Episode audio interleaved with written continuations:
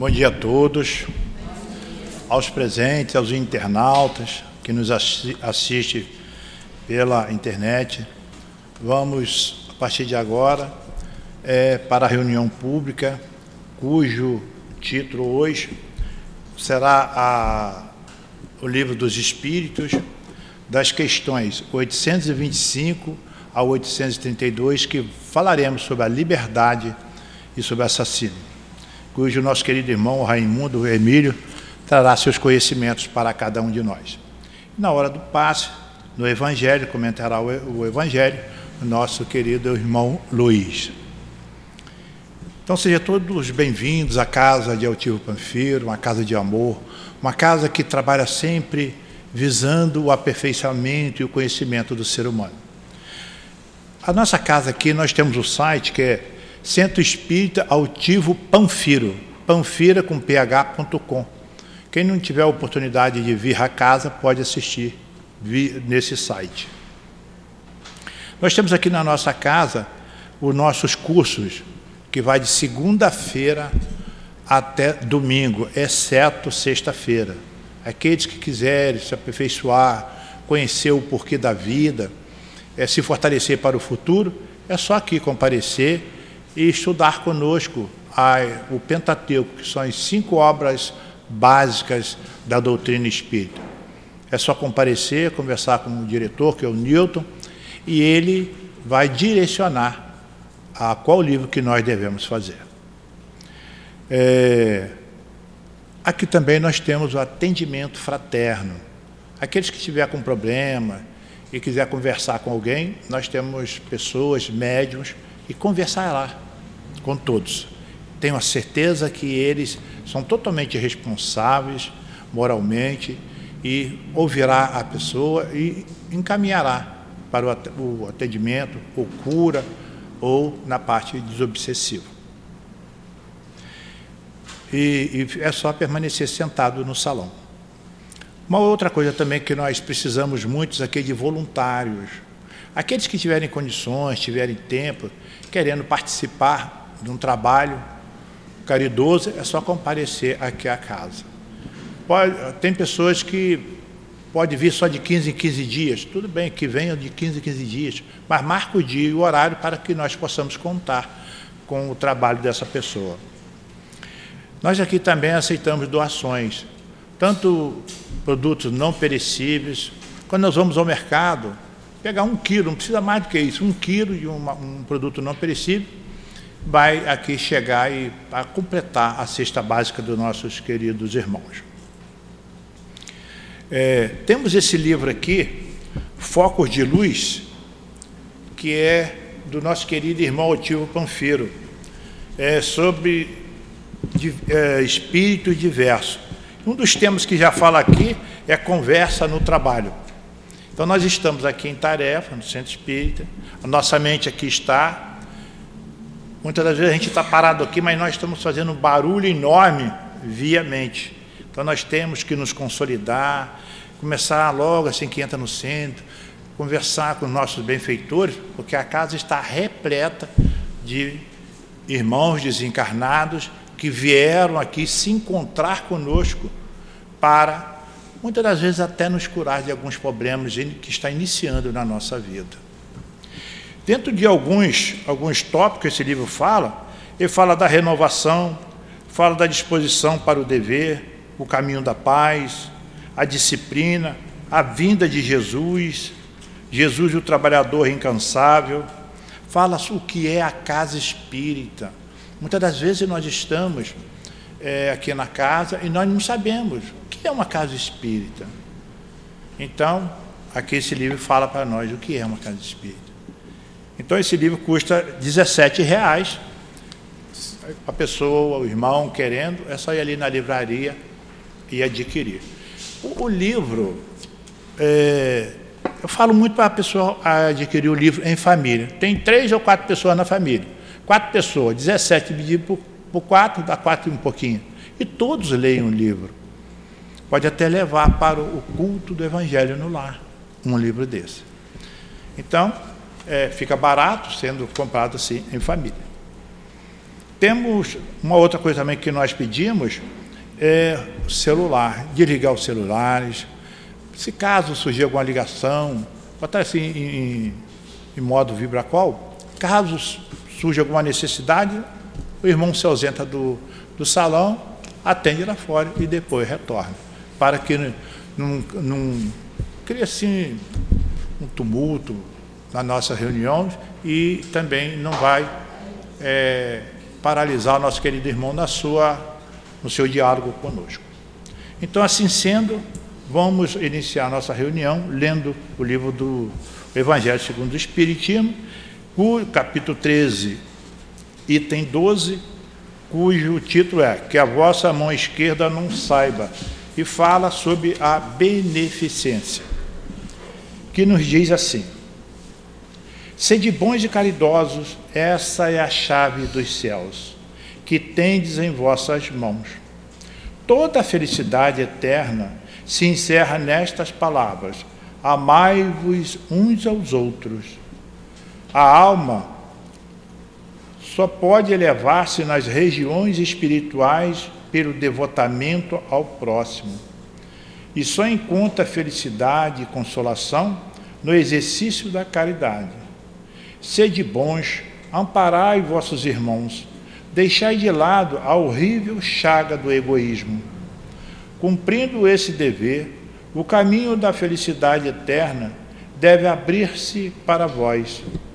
Aliás, quem dentre vós não sentiu seu coração saltar, sua alegria interior aumentar ao ouvir o relato de uma bela ação, de uma obra verdadeiramente caridosa? Se procurasseis apenas o prazer que uma boa ação proporciona, ficariais sempre no caminho do progresso espiritual. Os exemplos não vos faltam. O que falta é a boa vontade que é rara. Observai a multidão de homens de bem, dos quais a vossa história conserva piedosas lembranças. Homens de bem, de boa de boa e forte vontade. Uni-vos para continuar generosamente a obra de propagação da caridade. Encontrareis a recompensa dessa virtude no seu próprio exercício. Não há alegria espiritual que ela não proporcione desde a vida presente. Ficai unidos, amai-vos uns aos outros, segundo os preceitos do Cristo Assim seja. São, São Vicente de Paulo, Paris, 1858. Assim sendo, vamos elevar o nosso pensamento ao nosso ao patrono da casa e também ao nosso querido irmão maior Jesus e dizer assim: Deus Pai, Deus nosso Pai, aqui estamos mais uma vez para buscar a sintonia com esses benfeitores espirituais, para que todos nós sejamos orientados, disciplinados, dentro do que é a verdadeira vida, para que a nossa vida seja mais bela, mais dinâmica, mais compreensiva, para que nós possamos cada vez mais nos aproximar dessa caridade, desse amor imenso que o nosso querido irmão maior, Jesus, veio e trouxe para cada um de nós. Pedimos, queridos patronos, fortaleça cada um de nós, para que nós possamos entender todos os ensinamentos, as orientações que o nosso querido irmão Raimundo passará para nós hoje, nessa manhã. Assim sendo, pedimos ao nosso querido irmão maior Jesus que fortaleça cada um de nós, fortaleça o nosso querido irmão e pedimos a Deus, nosso Pai, a sua permissão para darmos iniciado hoje a exposição pública da manhã de hoje. Graças a Deus. Então, nosso querido irmão vai falar para nós da 825. Eu vou ler apenas duas questões para nós darmos mais tempo para o irmão trazer seus conhecimentos para nós que nos diz assim: é liberdade. Hoje nós vamos iniciar o capítulo 10 do Livro dos Espíritos, que fala sobre a lei de liberdade. Nós temos 10 leis e 12 leis e a lei de liberdade está inclusa nela. Que nós vamos falar dois tipos da lei de liberdade, um dos quais é liberdade natural. A questão 825 pergunta: Existem posições no mundo em que o homem possa se vangloriar de gozar de uma liberdade absoluta? Não, porque todos vós tendes necessidade uns dos outros, tanto os pequenos quanto os grandes. E o outro tópico que fala para nós sobre a escravidão, que é a 829, nos diz assim: Existem homens que estejam, por natureza, destinados a ser propriedade de outros homens? Resposta: toda sujeição absoluta de um homem a um outro, a um outro homem, é contrária à lei de Deus. A escravidão é um abuso da força, desaparece com o progresso, como desaparecerão pouco a pouco todos os abusos. Assim sendo, passamos a palavra ao nosso querido irmão Raimundo e que nosso querido Mestre Jesus te envolva na sua dinâmica. Queridas irmãs, queridos irmãos, bom dia. Desejamos sinceramente que a paz do nosso Mestre Senhor Jesus Cristo se faça nesse ambiente em nossos corações. Então, embora sejamos é, redundantes, é sempre muito é, honroso, né, podermos falar de Jesus da forma Rede Vivo. Mas também nós reconhecemos a nossa pequena valia, a nossa menor valia, porque é, aqueles a quem o Senhor encarregou, aqueles a quem ele preparou né, no primeiro século do cristianismo, nos primeiros anos do cristianismo, eram almas muito elevadas, muito esclarecidas. Mas era aquele momento também muito difícil e que almas do nosso padrão normalmente não teríamos como desempenhar né, aquele desiderato de aceitar Jesus, entender Jesus e ser perseguido daquela forma, ser executado das maneiras mais cruéis, mais vis. Né? Mas quando Jesus completa o seu desiderato, ele nos promete o Consolador. Por quê?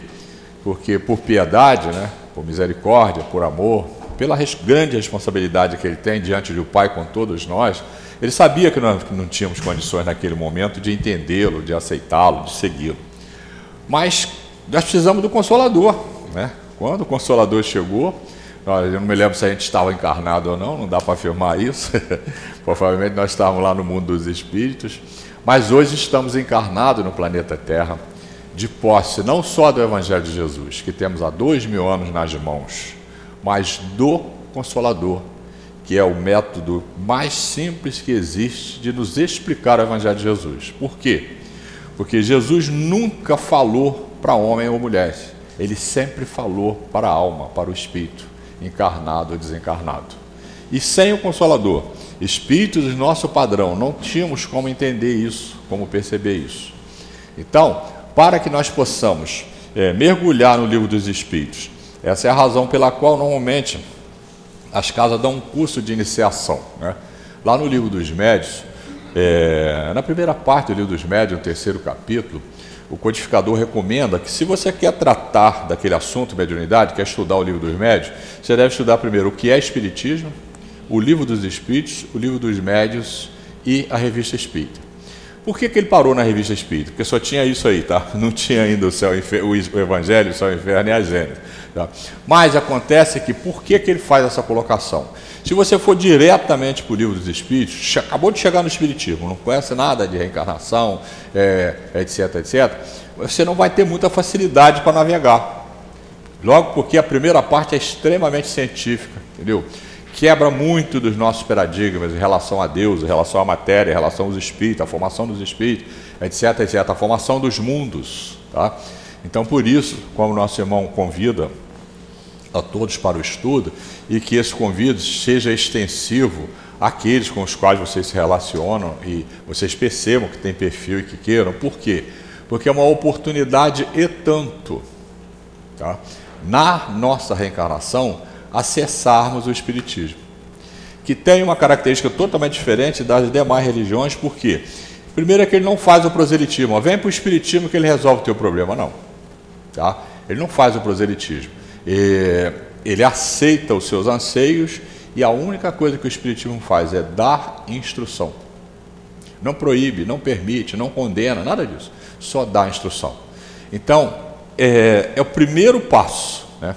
Se você conseguiu perceber isso, chegou no Espiritismo e aceitou, entendeu isso aí, você mostra que você já fez tá, aquela mudança do degrau de quem não aceitava ser espírito, não estava interessado na reencarnação, não estava interessado em ver Jesus como mestre, modelo e guia, tinha Jesus apenas como artigo religioso ou como um mito, e a partir daí você começa a desenvolver um corolário de informações que lhe dá a oportunidade de pegar as rédeas do próprio destino na mão.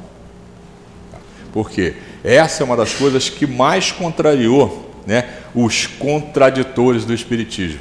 É que o Espiritismo tirou da mão de quem quer que seja o, é, o direito de definir para onde vamos, se eu vou para o céu, se eu vou para o inferno, se eu... não, não, não. Sou eu que defino. Né? E está tão claro lá no Evangelho, né? Jesus botou com toda clareza, ó, o reino de Deus não vem com aparência exterior, não, não vem de fora, não, ele vem de dentro. É você quem constrói, né? É uma questão de física, é pura ciência. Quando a gente começa a aprofundar o Espiritismo, vai ver que tudo realmente é ciência. Né? Como é que é essa coisa? É a questão da vibração. Onde eu estou? Estou exatamente no ambiente onde o meu psiquismo me colocou. Aonde eu vou quando eu for dormir? O corpo dorme e o espírito sai. Vou exatamente para o ambiente que as minhas vibrações me permitir chegar. E vou como se fosse um imã, né? Onde tiver, eu vou para lá. Entendeu? E quando eu morrer? A mesmíssima coisa. Eu vou para um ambiente aonde a minha mente está acostumada a vibrar. Então, esse que tem o hábito de vir ao centro, de fazer prece, de estudar, de se perceber como espírito, de se projetar até a colônia sem essa preocupação de vir, deixei de ver, não, nada disso. Eu estou num planeta de provas e expiações. Tá? Eu não, ainda não adquiri esse direito de estar estuantemente vendo nos dois planos, não. E eu ainda estou fazendo Enem para o planeta de regeneração, ainda, ainda terei corpo material. Só quando eu tiver corpo fluídico lá no planeta ditoso, que eu terei essa condição. Né? E até porque hoje o meu cérebro espiritual não suportaria viver as duas vidas ao mesmo tempo. Tá? Então eu preciso caminhar. Então, para que nós possamos entender o que nós vamos estudar hoje, é necessário percebermos isso. Senão nós vamos continuar pensando como homem e mulher. E homem e mulher pensa de onde? Do berço ao túmulo. E o espírito? Não. Esse estende a visão, é a tal da visão holística. É claro que como é que eu posso ver tanta diferença, é claro hoje para mim, entre nós, entre aqueles que estão no planeta, e sem perceber a reencarnação. Será que aquele que está lá num cantão da África, ou lá no pé da Serra do Navio no Brasil, ou lá num, enfiado na, na, na floresta na Malásia, onde quer que esteja, nas mais diversas culturas, se ele desencarnar sem nenhum conhecimento, vai ficar para sempre assim? Não faz mais sentido, né? Estamos vendo aí agora, né, uma situação que provavelmente ela nos toca aqueles que não são despertos para esse assunto, porque o espírito normalmente ele está bem antenado e o tempo todo ele se percebe e vê o que está acontecendo. Nós estamos vendo aí a questão dos índios, né? Uma situação complicada lá é, na reserva Yanomami, em que você vai ver que tem muita gente que quer simplesmente transformar aqueles índios em é, homem branco hoje. E tem outros, não, ele nunca vai ser homem branco, vai ser sempre índio não leu o livro dos Espíritos, certamente. Né? Se é espírito, ele não leu o livro dos Espíritos. Ele não percebeu que todos nós fomos criados simples, ignorantes e vamos chegar a anjos. E que aqueles lá estão numa posição que nós já estivemos. E tivemos posições anteriores ainda. Tá? Já tivemos a oportunidade de falar sobre isso aqui. Né? Essa questão da formação do espírito está lá na primeira parte do livro dos Espíritos. Como é que é isso? Né? Deus, nosso Pai, guarda como seu mistério, Espírito de verdade bota isso claro para a gente, ó, vocês ainda não têm inteligência e nem a linguagem de vocês tem palavra para discernir Deus e nem tampouco para explicar e esclarecer como é que é a formação do Espírito.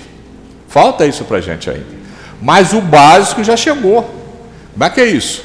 Nós é um princípio inteligente que ainda não virou alma, princípio inteligente, que vibra no mineral, passa para o vegetal, né?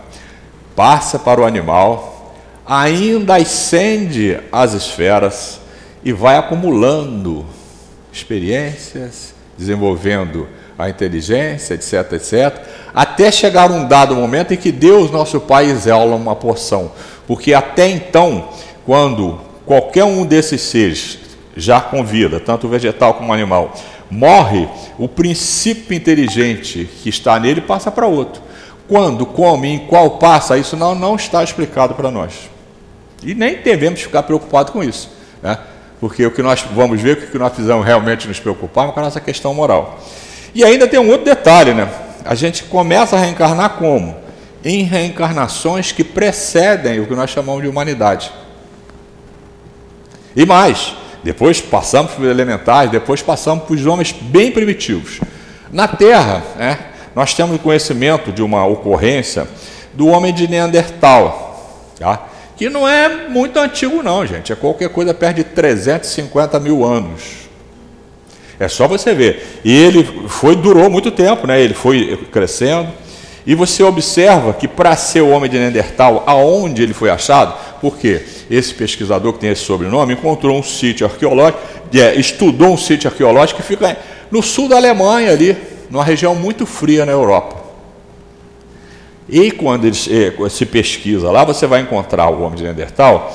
Ele tinha morada feita de couro de animais, roupa feita de couro de animais, armas para bater animais, etc, etc. Aí o que, que se deduz? Não era muito primitivo, não. Já era primitivo com uma tecnologia rudimentar, mas com tecnologia. Porque se ele não tivesse essa tecnologia, ele estaria onde? Lá na África, onde ele poderia viver nu. Porque lá no sul da Alemanha não dá no inverno. Morreria todo mundo. Tá? Então, só para a gente ver, gente, o quanto Deus, nosso Pai, investe numa alma. Para chegarmos nesse nível aqui, olha, em relação àquilo que nós fomos, cara, nós somos hoje o quê? Um BMW. tá? Nós somos muita coisa hoje, mas o que, que nós fomos? E tudo, gente, dentro do método didático que Deus, nosso Pai, entendeu por bem para nos educar. E dessa forma, tá? É que nós temos facilidade para entender o que nós vamos estudar. Como nosso irmão nos falou, nós estamos na terceira parte do livro dos Espíritos, né? É, nós estamos estudando então é, o capítulo, é, é, como nós estamos estudando a lei, opa, a lei de igualdade, coisa interessante, né? Nós sabíamos disso antes de sermos espírita, que existem essas dez leis, né? Então nós estamos estudando é, na questão 825 é, até a 800 e 32, nós estamos estudando dentro da lei de liberdade a liberdade natural e escravidão. Duas coisas opostas. A liberdade e a escravidão. Quer dizer, suprime a liberdade através da escravidão. Que coisa doída, né? Mas que foi tão natural que era lei no planeta todo.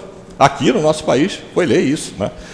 Mas para que a gente possa aproveitar um pouco mais, Lembre-se, essa terceira parte ela é constituída de dez leis naturais. É do capítulo 2 ao capítulo 11. O capítulo 1 é da lei divina natural. Não é uma lei, é um preâmbulo que o codificador criou para explicar a lei natural, para entrar nas leis. E o décimo segundo é o da perfeição moral. É onde nós chegamos quando nós conseguimos vivenciar as leis naturais que nada mais são do que leis de Deus. Tá? E de tal maneira nós vamos chegar a fazer isso, que é da mesma forma que nós respiramos hoje. É só você analisar alguns seres que nós conhecemos que habitaram o planeta. Precisamos nem chegar a Jesus, que é o máximo. Dá uma olhada num Gandhi, numa Teresa e por aí afora. Você vai ver que a bondade neles é inerente da característica do espírito que habita aquele corpo, que habitou aquele corpo entre nós. Então eles já chegaram num patamar que eles fazem aquilo como respirar. É? Teresa, se você, se a gente der uma olhadinha na história da Teresa, você vê que ela pegava aquelas crianças, aqueles velhinhos pútridos, mas todo estragado mesmo na Índia, abraçava e beijava aquilo como se fosse uma joia. Gente, para mim não dá ainda. Então olha o quanto me falta. Oportunidade que eu tive, né? Não consegui apertar a mão da Teresa, mas apertei do Chico, que é um espírito do mesmo padrão. Não tive oportunidade de apertar a mão de Martin Luther King. É, de Mandela e de outras tantas almas que teve entre nós outro dia aqui. O Gandhi, vi claramente, né, acompanhei, sempre gostei muito de, de, de me informar, né, vi claramente os atentados que o Gandhi sofreu, vi ele encaminhando a Indira Gandhi, a sua sucessora, o seu filho, que era um grande assistente dela, etc, etc. Vi o momento em que ele combinou com a esposa dele que ele ia se dedicar só à orientação e eles seriam grandes amigos. Está tão belo hoje na história dele. E hoje nós sabemos uma das almas mais elevadas que o planeta recebeu. Aquele que mais mostrou aquilo que Jesus amarrou para que nós pudéssemos ascender, vir a Deus, ser manso, brando e pacífico. Se quisermos ver Deus. Tá? Então, ali está um exemplo claro. Mas o codificador, na questão é, 648, né, como falei, da lei divina e natural, ele faz a seguinte, ele faz o seguinte questionamento, 648. Que pensais, quer dizer, ele pergunta ao Espírito de Verdade, que pensais da divisão da lei natural em dez partes, compreendendo as leis de adoração, de trabalho, reprodução, conservação, destruição, sociedade, progresso, igualdade, a que nós estamos estudando hoje, liberdade e, por fim, a de justiça, amor e caridade. Ele está perguntando ao Espírito de Verdade, o que, que o senhor acha dessa divisão que eu fiz aqui, das dez leis? A resposta foi fantástica. Ele falou: essa divisão da lei de Deus em dez partes é a mesma que Moisés fez. É de natureza a abranger todas as circunstâncias da vida. O que é essencial pode, pois, adotá-la, sem que por isso tenha, tenha qualquer coisa de absoluta, porque tem muita coisa entre uma e outra aí. Tá? Como não tem nenhum dos outros sistemas de classificação, que todos dependem do prisma pelo qual se considera o que quer que seja. Agora, olha só. A última lei é a mais importante, por ser a que faculta ao homem adiantar-se mais na vida espiritual, visto que resume todas as leis. Então, todas as leis estão contidas na lei de justiça, de amor e caridade. Agora, o que, que é essa questão da lei de liberdade? Como nós estamos iniciando ela, vamos ler nas questões que a gente vai é, comentando. Né? A primeira delas, 825. Haverá no mundo, foi uma das que nosso irmão leu, posição em que o homem possa vangloriar-se, né? ele possa gabar-se de gozar de absoluta liberdade? Existe isso no mundo? Eu posso, em qualquer momento, viajar que sou absolutamente livre? A resposta não. Só na vida daquele eremita que vive enfiado dentro de uma furna, no deserto, etc, etc. Esse tem liberdade total. Mas, por outro lado, ele quebra logo duas leis imprescindíveis, que é a lei de trabalho e a lei de progresso. Aí trabalha para se manter, mas e para progredir? Para progredir eu preciso me relacionar, né? eu preciso estender o conhecimento. Como é que eu vou conhecer isolado ali? É totalmente inútil isso? Não, gente, não. Tá? Não é. Por quê? A alma, por ter o livre-arbítrio, ela pode escolher. Vai que o indivíduo escolha uma reencarnação de passar sobre a condição de meditar, de pensar. É provável que muitos dos senhores aqui já leram o livro Paulo Estevam. Estão lembrados o que aconteceu com Gamaliel, com Saulo de Tarso, depois que ele foi convertido em Damasco? Gamaliel foi aquele rabino, né, idoso, que estava se aposentando, estava preparando Saulo de Tarso, e passou a vaga dele para Saulo de Tarso, abandonou tudo, se converteu ao cristianismo, mas não teve coragem de enfrentar os seus colegas, se isolou no deserto e foi estudar o Evangelho. Levou um Evangelho, que quando ele foi na casa do caminho, Pedro o presenteou, que ele deu uma cópia para Paulo, que enfiou debaixo do, da coisa. Um dia ele tava, o Paulo estava com uma segunda, tomaram dele, aí o companheiro dele, poxa, e agora? Não, não se preocupa não, tem uma escondidinha aqui que o Gamaliel me deu lá no deserto. O que, que ele fez lá? Ele era um eremita abandonado? Não, não, não. Ele estava com outros cristãos ali que também fugiram, inclusive dois, né, um casal que, é, que o, o, Saulo tinha perseguido, né? É, eu não me lembrar o nome dele, é Áquila e Prisca. Eles eram donos de padaria, como eles se converteram ao cristianismo, o Saulo tomou os bens dele, ainda os castigou e eles fugiram. Tá? Não suportaram também foram para lá. E Saulo passou três anos lá, três ou seis, qualquer coisa perto disso, tá? no deserto, modificando a sua mente, estudando, pensando. No livro dos Espíritos, nós vamos encontrar que existem planetas bivacs. Quando eu li a primeira vez, o que, é isso? Nada mais é do que um planeta tipo camping, em que a pessoa, o espírito, resolve ir para lá, passar um período para meditar, para pensar. Então, totalmente natural. Então, quando há um eremita, é provável que essa alma esteja elaborando na sua mente, no seu arcabouço né, de entendimento da vida espiritual, essa característica de ir para dentro de si, de se conhecer.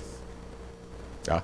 É muito diferente. Só que nesse momento, ó, ele não pode é, ele matou a lei de sociedade, porque ele não convive com ninguém, matou a lei de caridade, porque ele não socorre ninguém, e a lei de progresso, porque ele não estuda nada é, no progresso geral. Qual é o progresso que ele está fazendo? O progresso interior. Tem peso. Então, essa é a primeira questão.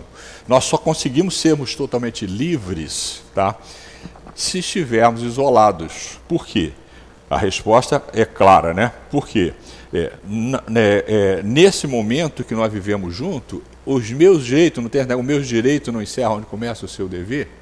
Então a minha liberdade não é absolutamente, não é total, né? É...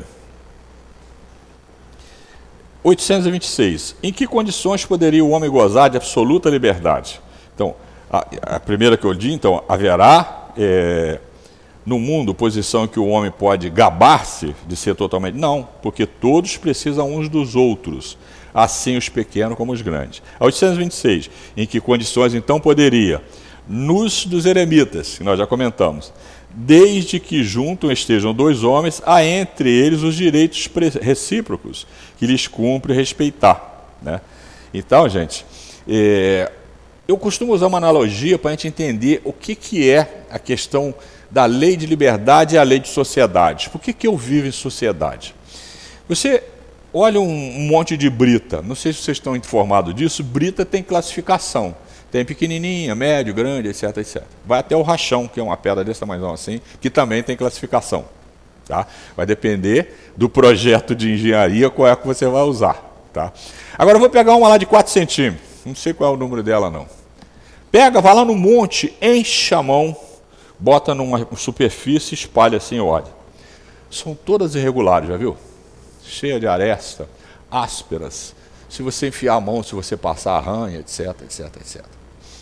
Agora faz o seguinte: pega esse montão que você pegou aqui, coloca num recipiente que tem uma superfície interna resiliente. É aquela superfície que não quebra, você pode bater que ela absorve. E coloque em algum lugar que chacoalhe isso, não sei quanto tempo, muito tempo tchaco, tchaco, tchaco, tchaco, tchaco, tchaco, tchaco, tchaco, tchaco, tchaco. Passado muito tempo, você vai lá e abre e ainda tem porosidade. Tchaco. Até ela ficar toda polida. Você vai encontrar um monte de pó lá e quando você tirar a pedra, ela está polidinha. Concorda?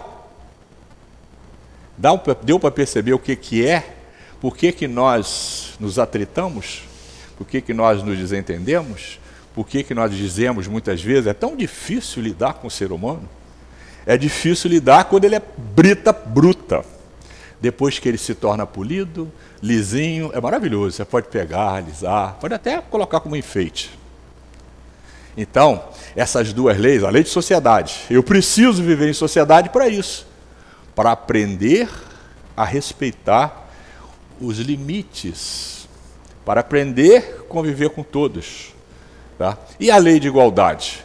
Para perceber que nós não somos absolutamente iguais ainda. Questão 803.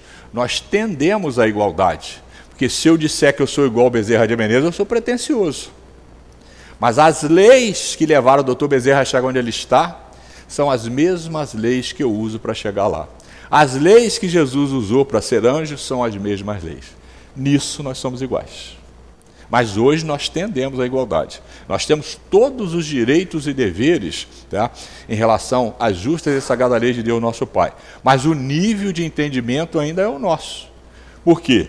Hoje, ó, estou numa reencarnação que eu sou espírita, falo sobre espiritismo, gosto do espiritismo. E a reencarnação anterior? E há duas ou três atrás? Não estava aí. Entendeu?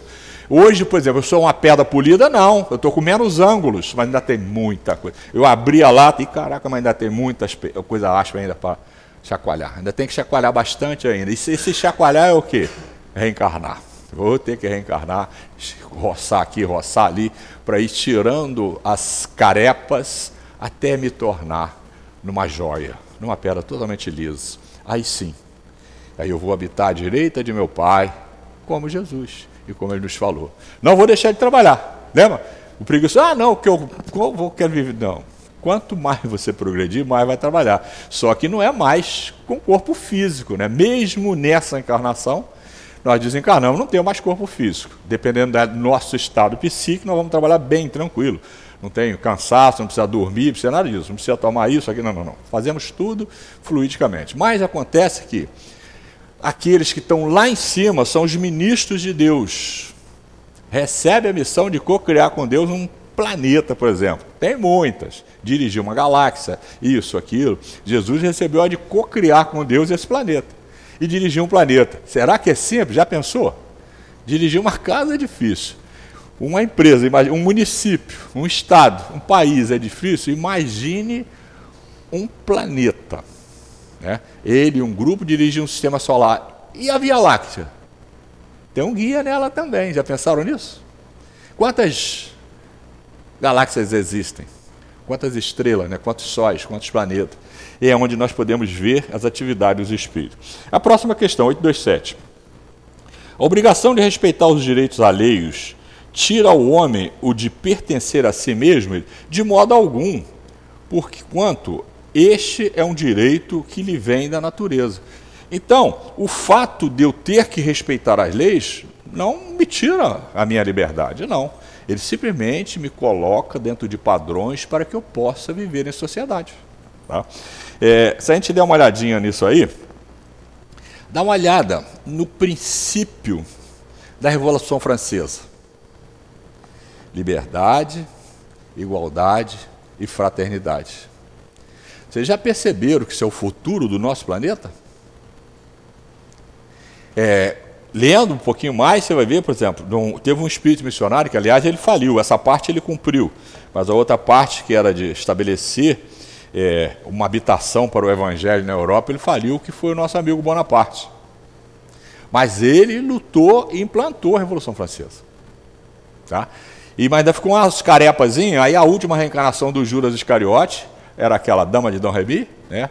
aquela meninazinha que tinha mediunidade e que através da sua mediunidade ela conseguia é, levar com que o exército francês ganhasse as batalhas do, do, exército inglês, porque eles queriam acabar com essa história de liberdade, igualdade e fraternidade. Ainda estamos vendo gente lutar contra isso no nosso país. Não tem chance. Vai incomodar, não sei o quê? Vai.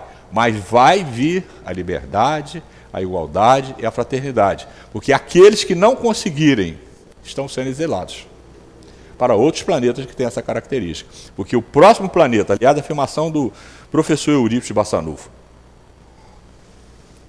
nós já sabemos que o planeta que vem ainda não é um planeta feliz, não é um planeta ditoso, é um planeta regenerado. E qual é a característica básica, segundo o Bassanufo? A fraternidade. Cara, mas isso é tão concernente, você encontra várias vezes essa opção. Então, aquele que ainda vê o outro com diferença, não, mas é dessa cor, é desse gênero, é, hum, ainda precisa se educar muito para passar no Enem, porque o peso nessa questão aí é alta, tá? A fraternidade. Se eu não conseguir me ver como irmão de todos, eu não consigo habitar o planeta de regeneração. E eu preciso muito desse planeta. Por quê? Porque eu estou louco para ser feliz. E para ser feliz eu vou ter que passar lá um monte de reencarnações sublimando os cinco sentidos, para que eu tira esse predomínio da matéria sobre o meu espírito. Já viram que os cinco sentidos são ligados à matéria? Eu preciso de construir o que já está bem adiantado, a maioria de nós, que é o sexto sentido, que é o sentido que eu uso na vida espiritual. Tá? Para nós é a mediunidade. Tá? Então, nós temos que construir isso, que não é uma abstração da realidade. É uma abstração da vida física, mas é a realidade da vida espiritual. De tal maneira é que todos os dias, sem exceção, no meu caso eu faço duas vezes, tá? porque eu durmo depois do almoço, mas todo mundo dorme. E quando dorme, só o corpo dorme. E o espírito vá para o mundo dos espíritos, viver como espírito. Então é imprescindível esse entendimento para que possamos irmos treinando isso, para não dar muito trabalho aos nossos amigos espirituais que vêm nos ajudar no reencar, e para que nós consigamos subir para a colônia, porque senão a gente fica aqui. Tá? Então é imprescindível. O livrinho, né? eu falo livrinho porque nego, ah, um livrinho, tá? O Nosso Lar, primeiro livro da série André Luiz. É um livrão, é um livro imenso internamente. Né? Só um caso. Então, lembrado que quando André resolveu as suas questões conscienciais, o primeiro trabalho dele foi trabalhar nas câmaras de retificação, onde os espíritos chegavam lá do umbral todo puto e dos fetos, não sei o quê, e ele fazia aquilo com uma dedicação enorme. Num dado momento, Narcisa, a enfermeira Narcisa, sua chefe, fala para ele assim: André, e todo mundo, ó, vamos preparar tudo aqui. Aí deu lá tantas camas, não sei o quê, porque os nossos irmãos samaritanos, aqueles que descem para socorrer, estão no umbral e estão trazendo uma reca aí. Dá inclusive a quantidade. Então são 50, tem que ter 50 leitos, 50 preparados. E o André acabaram de preparar, o André ficou ansioso, estão lembrados? Toda hora ele ia lá na cerca. Caraca, cadê os caras? E daqui a pouco ele viu dois espíritos, ele leva um susto de pendurado num fio, ele volta todo assustado, e a Narcisa, que lê a mente dele, começou a rir. O que, que houve, André? E o cara, eu vi dois caras ali, só não usou essa expressão porque ainda não existia, que parece um celular ligado no carregador, eles estão com fio. Aí, Narcisa, André, André, vou te explicar. Eles são encarnados, eles vivem lá na Terra, vivos, estão vivos lá na Terra. Como o corpo está dormindo e eles são espíritos trabalhadores, eles têm a senha da colônia eles socorrem, eles ajudam, eles vêm aqui ajudar, e eles entram na colônia porque tem a senha. E aquele cabo que você viu não é um carregador, é um, é um cordão fluídico que liga o corpo ao espírito. O dia que aquilo se romper é o desencarne. Pensou nisso? Que se você está estudando, fazendo bem, trabalhando bem, quando você dorme, você já tem o hábito de volitar e ir para a colônia? Quando desencarnar, você já conhece o caminho? Porque quem tem o hábito de ir para a esbórnia, porque a gente vai para onde? Para onde vibrarmos, não vai conseguir subir. Vai ter dificuldade. Então, gente, não é artigo religioso. Não é porque o padre, o pastor, ou o palestrante, ou sei lá quem falou é porque a minha razão hoje me concede aquilo que eu falei inicialmente do Espiritismo, o entendimento da ciência que mostra a vida no mundo espiritual. É ciência. É ciência. Não tem nenhuma invenção, não é nada disso, não. É são atos das leis de Deus que nos leva para lá. Fica muito mais fácil para entendermos o livro dos Espíritos quando assim vemos. Né? A próxima questão é 828. É, como se podem conciliar as opiniões liberais de certos homens com o despotismo que costumam exercer no seu lar e sobre os seus subordinados? Conhecem isso? Vamos lá, a resposta.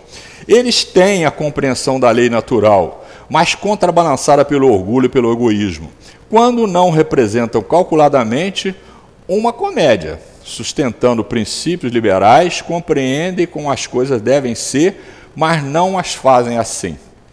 Não acabamos de ver agora que nós conseguimos ver, mas não conseguimos fazer ainda. Por quê?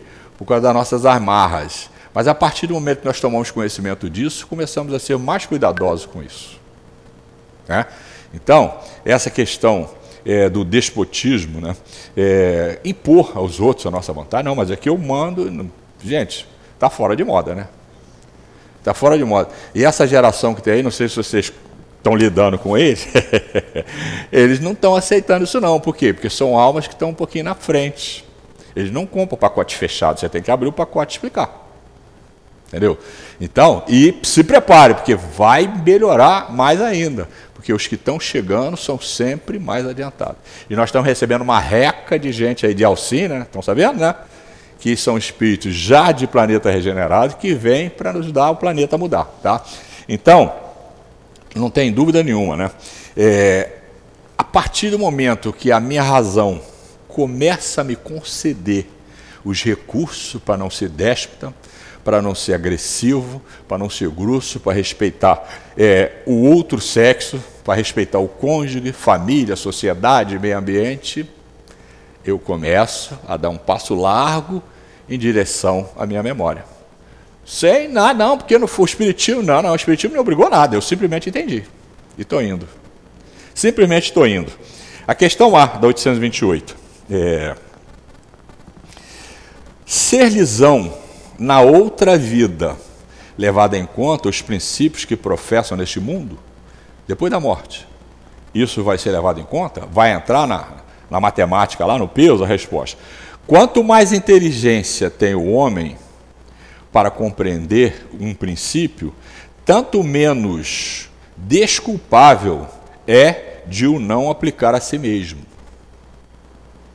Em verdade vos digo que o homem simples, porém sincero, está mais adiantado no caminho de Deus do que um que pretenda parecer o que o é e não é.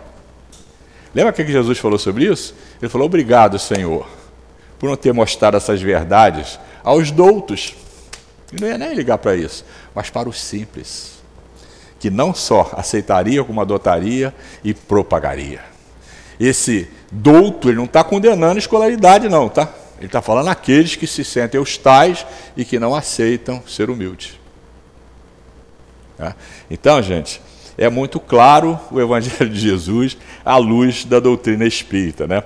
É, quando Jesus faz essa colocação, lembre-se que dando uma aula também não estava fazendo apologia à falta de escola, não. Ele estava dando uma aula de humildade.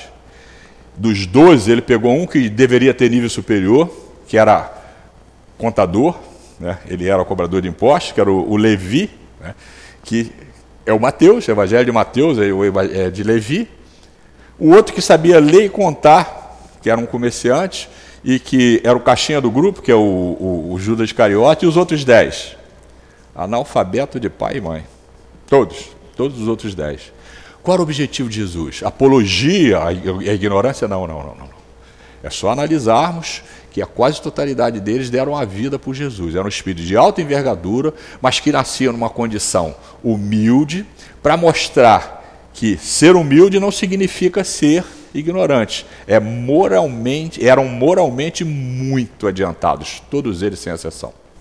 Tá? E o único que tinha escolaridade elevada era o Levi.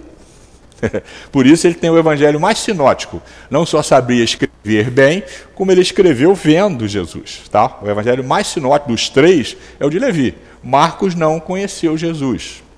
Quem o, quem o educou foi Maria Marcos, a sua mãe, que conheceu Jesus, seu tio Barnabé, irmão da Maria Marcos, e o tempo que ele passou com Pedro, Felipe e João e Tiago na casa do caminho.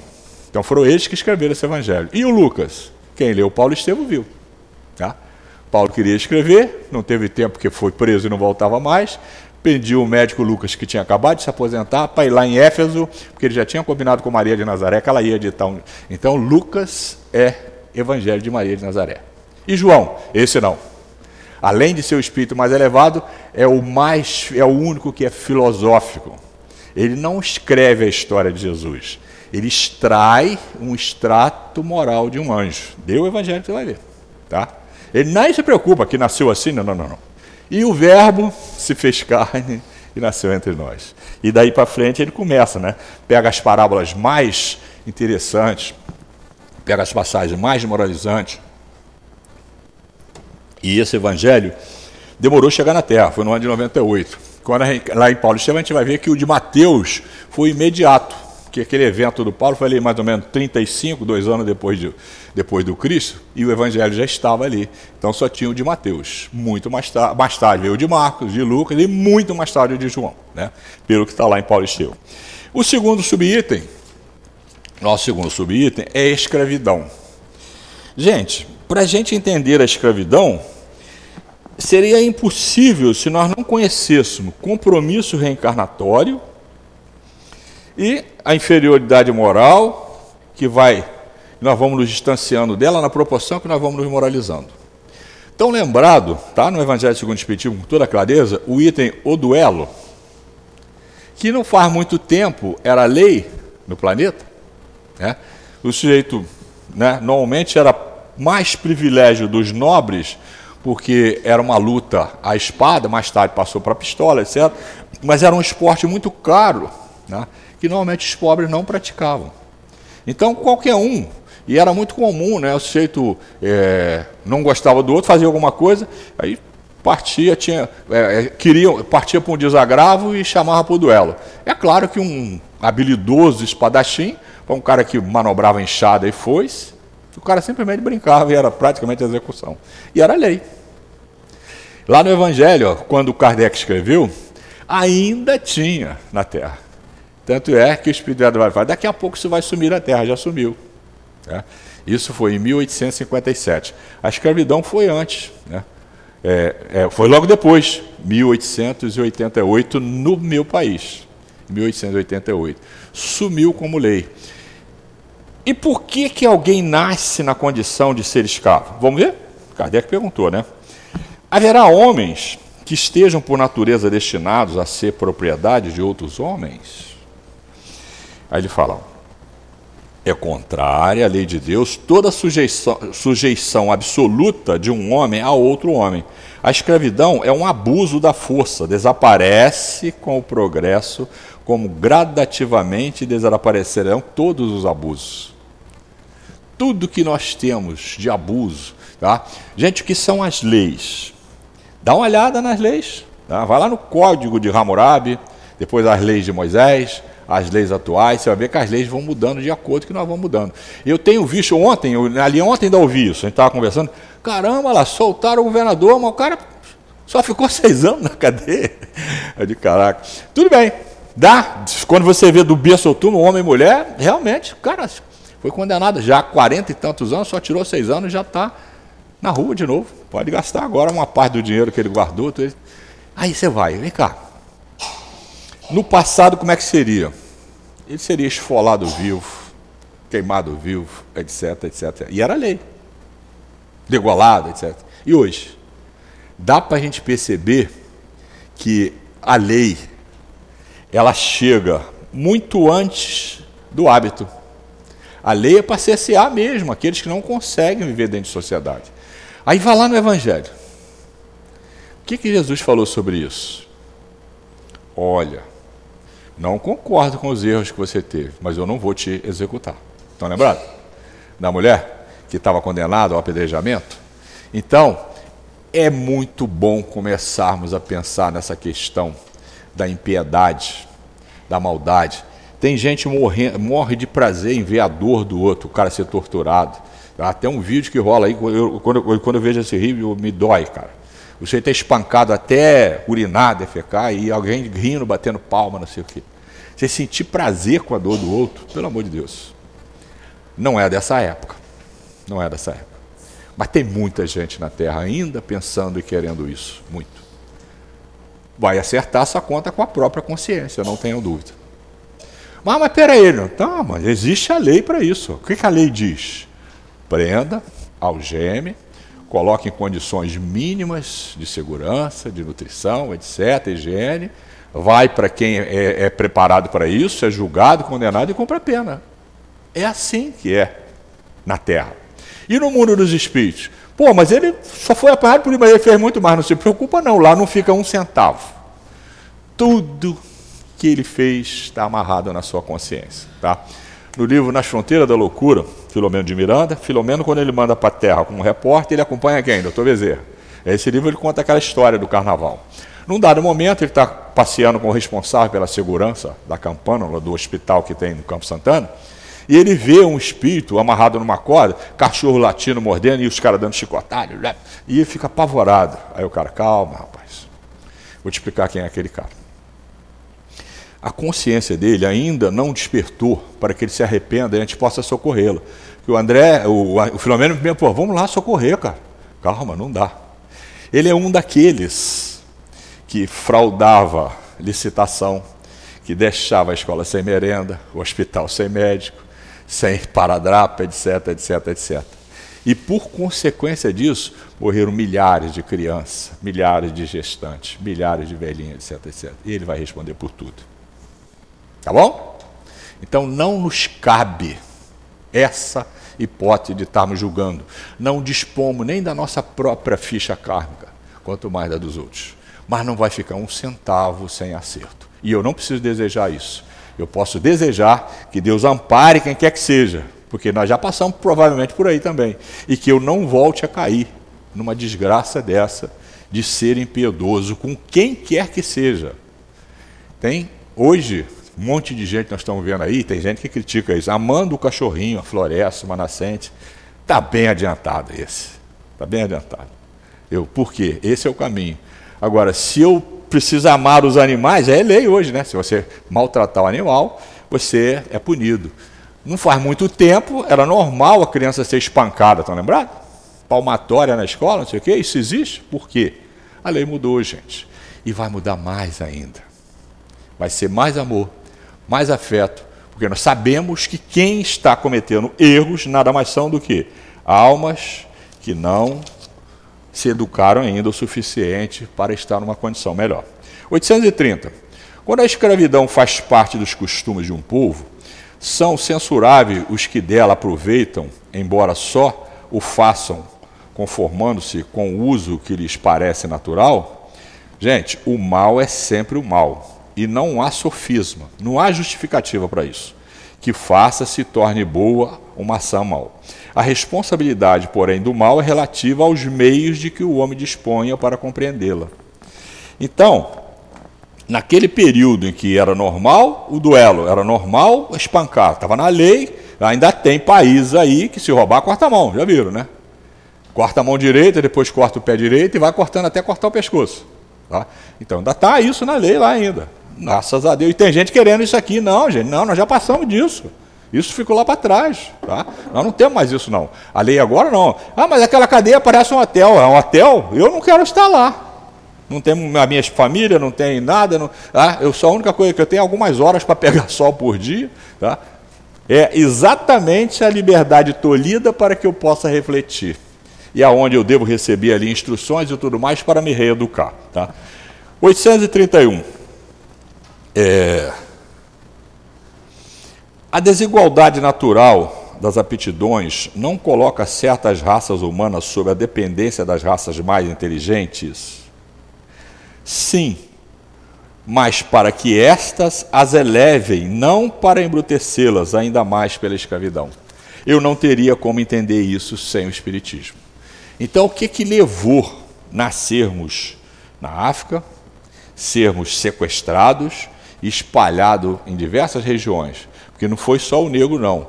Também os romanos escravizavam, branco, os helênicos também, etc, etc. O que, que me levou a ser escravo? Eu já sei que numa reencarnação passada eu fiz a mesma coisa. Caí na mesma condição, e por isso, quem quiser conhecer claramente a questão do negro no Brasil em relação a isso, e também vai entender a Umbanda. É um livro chamado Loucura e Obsessão, do Filomeno de Miranda, escrito por Filomeno de Miranda através de Divaldo Pereira Franco, em que a irmã eberenciana, que é uma austríaca loira, que nasceu negra na África e foi escravizada, hoje um espírito de alta envergadura explica com clareza tudo isso aí. Está lá. Tá? O livro é, é, é, é, do Filomeno de Miranda e me, me enriqueceu muito. Nós estamos chegando ao final, né?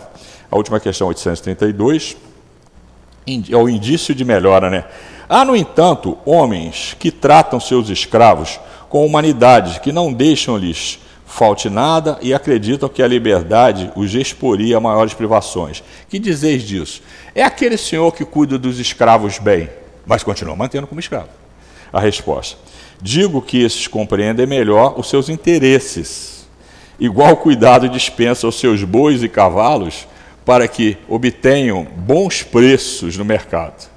Não são tão culpados como os que maltratam os escravos, mas nem por isso deixa de dispor deles como de uma mercadoria, privando-os do direito de se pertencer a si mesmo. Mostra indício de melhora, mas continua usando como mercadoria. Chegamos ao nosso horário. Muito obrigado a vocês pelas boas vibrações, a direção pela oportunidade e muita paz a todos. Bom, né? Estarmos aqui, tivemos, adquirimos um ótimo conhecimento através da exposição do nosso querido irmão, dizendo simplesmente a responsabilidade é a liberdade, aliás, é a responsabilidade de cada um diante de si, diante da lei. Então nós temos que sempre fomentar na nossa mente esse quesito. Liberdade, sim, até onde começa o direito do outro. Agradecemos nosso querido irmão por trazer esses conhecimentos, suas pesquisas para nós e tenha a certeza de que será convidado mais vezes e muitas para aqui nos auxiliar, trazendo esses conhecimentos para nós. Então agora nós vamos passar para o nosso segundo momento, que é a hora do passe, onde nós pedimos que os médios é, se posicione para o devido passe. Quanto aos irmãos, deixam, é, fica pensando, nosso querido Mestre Jesus, não se envolva assim com o movimento dos médios, para que nós possamos permanecer em harmonia, para adquirir esse silêncio dentro da nossa mente, dentro daqueles que estão junto a nós, nos fortalecendo e nos orientando. E dizer assim: Querido irmão Antônio de Aquino, obrigado por nos envolver a todos nós da reunião pública, também lá do Salão das Mães. Fortaleça-nos, oriente-nos, querido irmão, para que através de vocês nós e das, dos nossos médios recebamos o remédio necessário, os fluidos curadores dentro da necessidade de cada um de nós. Na certeza de que vocês estão presentes sob a tutela do nosso querido Mestre Maior Jesus, pedimos fortalecimento e orientação ao Pai para todos. E assim, na certeza de que nós estamos sendo atendidos, Agradecemos o Pai por essa oportunidade. Graças a Deus. Meus irmãos, hoje no Evangelho segundo o Espiritismo, no capítulo 13, o item que a vossa mão esquerda não saiba o que faz a direita, é uma transcrição de São Vicente de Paulo. É uma transcrição linda, muito bela, porque ele foi um espírito caridoso é um espírito de um padre francês do século XVIII. Ele nasceu em 1580. E no século XVI a sociedade era bem diferente. Ele ficou conhecido porque tratava bem os condenados, as crianças desamparadas e os camponeses ignorantes. Então, esses homens que eram ladrões, que eram assassinos, eram bem tratados por ele, por ser um homem caridoso. As crianças abandonadas à época não existia assistência social há 400 anos. Ele recolhia essas crianças de forma caridosa e amorosa. Os camponeses, que eram tratados pelos reis, rainhas e nobres como seres inferiores, também eram amparados por ele. Então é um espírito de escola. E ele narra em primeira pessoa o Evangelho. E ele fala o seguinte: Não me atrevo a falar do que fiz, porque os espíritos também têm pudor quanto às suas obras. Olha que lindo. Mas considero que comecei como uma das que mais devem contribuir para o alívio dos vossos eh, semelhantes. O que ele tá, está nos mostrando? A comunicabilidade entre os espíritos. há 200 anos, um padre dando a comunicação para Allan Kardec na doutrina dos espíritos. Então, o que prova isso? Que o corpo morreu, mas o espírito não. E essa caridade que ele teve, essa bondade que ele teve, continua com ele. E ele continua. Vejo frequentemente os espíritos pedirem que lhe seja dado por missão continuar a minha tarefa.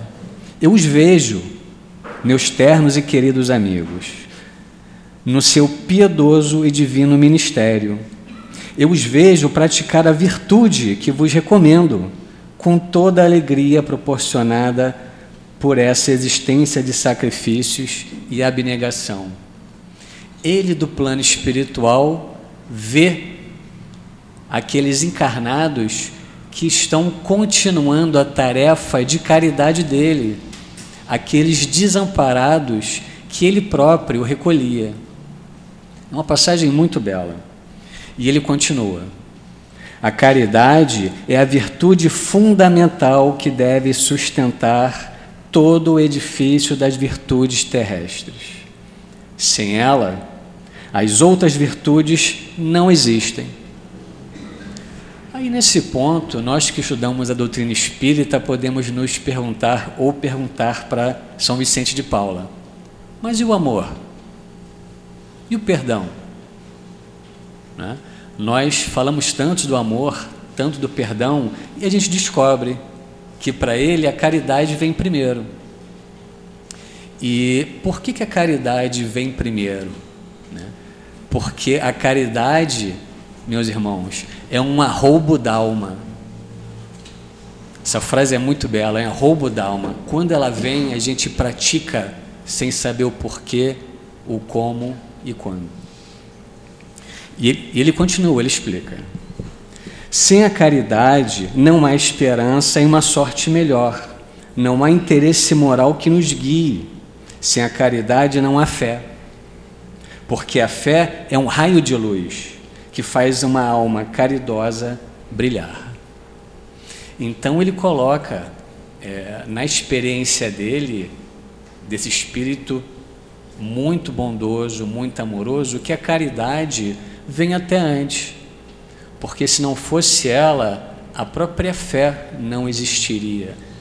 Porque através da ação, da prática e desse arroubo que nos eleva, que as outras são postas à prática. Não é? E já lembrando o Raimundo, a palestra que ele fez, ele citou Mateus. Não é? Então, Mateus é o primeiro dos evangelhos canônicos. E em Mateus, no capítulo 5, no Sermão da Montanha, o primeiro tópico são as bem-aventuranças. Então ele fala: Felizes os pacíficos, porque serão chamados filhos de Deus. Então que sejamos também, irmãos, homens e mulheres pacíficos e caridosos, não é? Se tantos exemplos positivos nos direcionam para o bem, que também não sermos caridosos? Não só a caridade financeira, mas a caridade moral. Que Jesus nos abençoe e Deus sempre nos proteja, que assim seja.